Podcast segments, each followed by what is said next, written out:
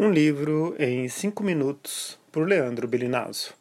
Um áudio gravado sem nenhuma edição. O livro de hoje ele se chama Arquivo das Crianças Perdidas. É da Valéria Luizelli, uma escritora mexicana nascida em 1983 ela tem outros romances é, lançados no Brasil, mas este é o último, o último romance dela, que foi lançado em 2019 pela Alfagara, com tradução do Renato Marques.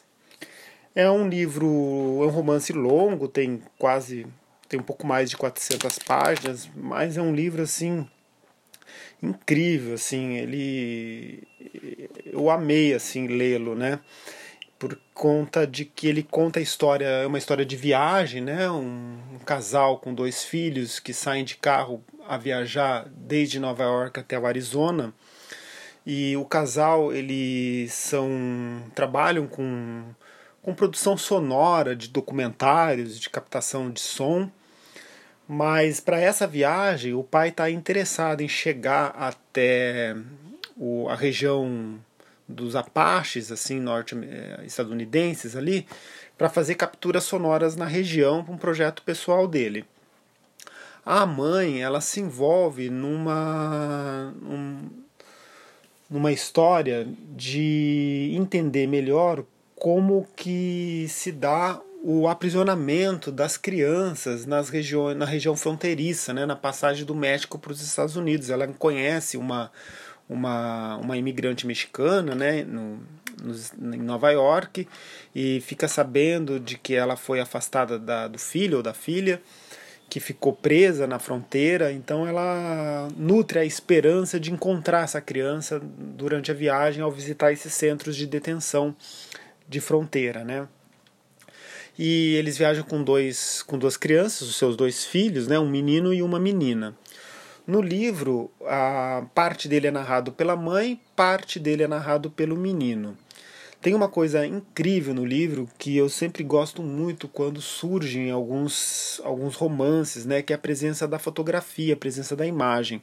O menino, do, na, no decorrer da narrativa, ele, ele viaja com uma câmera Polaroid e ele vai tirando algumas, algumas imagens. E nós somos brindados no final do livro com um capítulo só das imagens de polaroids que o menino tira ao longo, do, ao longo da viagem. Então, assim, é, além da criação ficcional narrativa em palavras de todo o livro, tem ainda esse essa narrativa imagética, assim, ficcional, e a gente vai olhando as imagens e vai se lembrando dos momentos do livro, assim, no final, né? É, eu acho assim, isso incrível. Eu selecionei duas passagens e vou ler elas para vocês então, tá? São duas passagens da parte inicial do livro que são narradas pela mãe.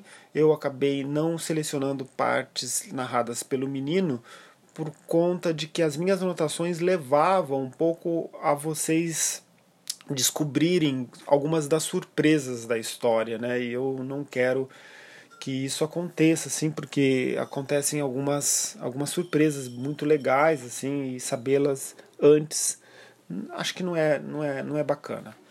Então vamos à primeira passagem. Mais tarde nessa noite, paro na frente do porta-malas aberto do nosso carro com uma lanterna, apenas olhando, tentando escolher uma caixa para abrir. Uma caixa na qual encontrarei um livro para também abrir e ler. Preciso pensar no meu projeto e ler as palavras de outros, ocupando suas mentes por um tempo. E fazer isso sempre foi um ponto de entrada para os meus próprios pensamentos. Mas por onde começar?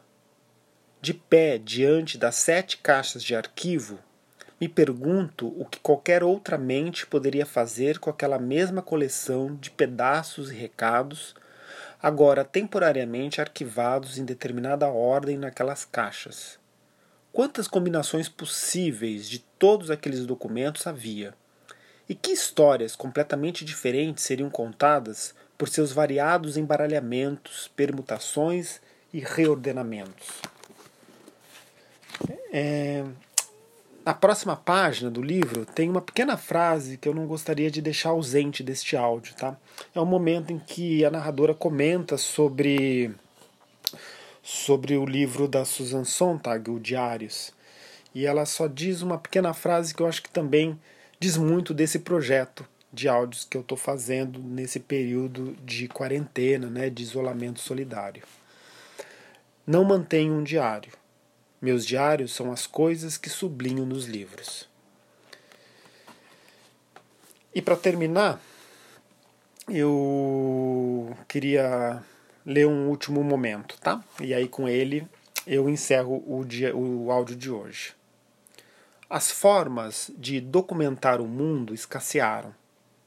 Talvez se encontrássemos uma nova maneira de documentá-lo, poderíamos começar a entender essa nova maneira de conhecer o espaço e o tempo. Os romances e os filmes não captam isso por completo, o jornalismo não dá conta, a fotografia, a dança, a pintura, o teatro também não a biologia molecular e a física quântica tão pouco. Não entendemos como o espaço e o tempo existem agora, como realmente os vivenciamos. E até que encontremos uma maneira de documentá-los, não os entenderemos. Por fim, eu digo ao menino: você pode, você precisa encontrar o seu próprio modo de entender o espaço, para que o resto de nós possa se sentir menos perdido no tempo. Tá, mãe, diz ele. Mas quanto tempo falta até a gente chegar na nossa próxima parada? Esse foi o áudio de hoje. É... Adeus. Até logo. Tchau.